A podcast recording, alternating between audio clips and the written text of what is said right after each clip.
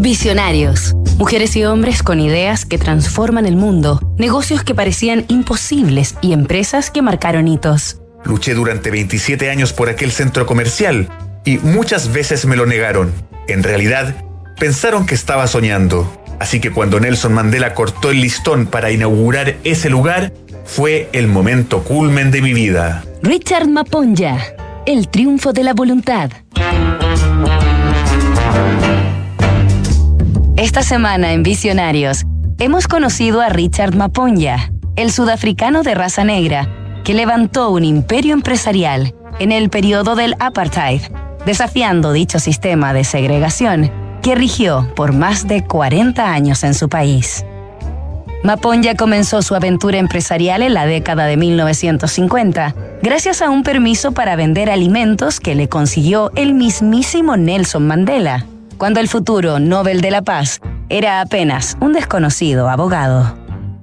El ascenso de Maponja como hombre de negocios fue construyéndose a la par del crecimiento como activista contra el apartheid de Mandela, quien en 1962 fue apresado bajo cargos de conspiración y pasó más de 27 años privado de libertad. Cuando en 1990 Mandela fue excarcelado, se comunicó con Richard Maponja, que entre sus empresas controlaba una concesionaria de automóviles para que lo recogiera en el aeropuerto de Johannesburgo, la capital de Sudáfrica.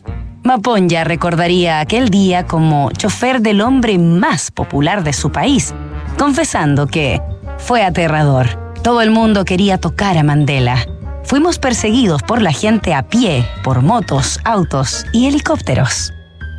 Tras el fin del apartheid en 1992, Richard Maponja fue consolidando su holding bajo reglas justas que le propiciaron un crecimiento exponencial.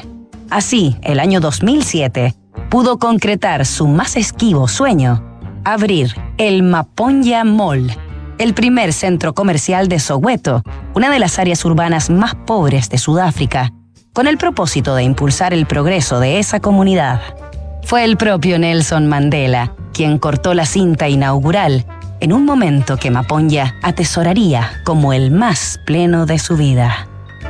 Nelson Mandela murió el 5 de diciembre del 2013, a los 95 años, mientras que su gran amigo, Richard Maponja, siguió trabajando hasta el final de sus días, hasta su muerte a los 99 años, el 6 de enero del 2020.